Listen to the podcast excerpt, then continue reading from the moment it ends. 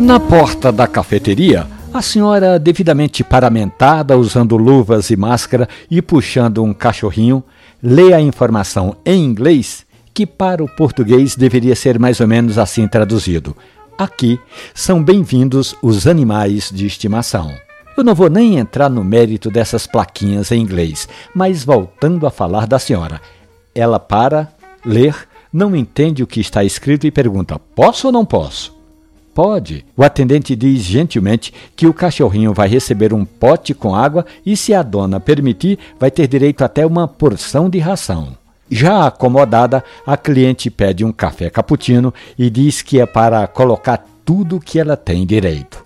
Normalmente, o café cappuccino é um terço de café expresso, um terço de leite quente e um terço de leite vaporizado. Mas a cliente queria mais, queria chocolate, canela e o barista nem aí. Fez como costuma fazer e colocou sobre a mesa uma pequena porção de chocolate raspado e um potinho com canela.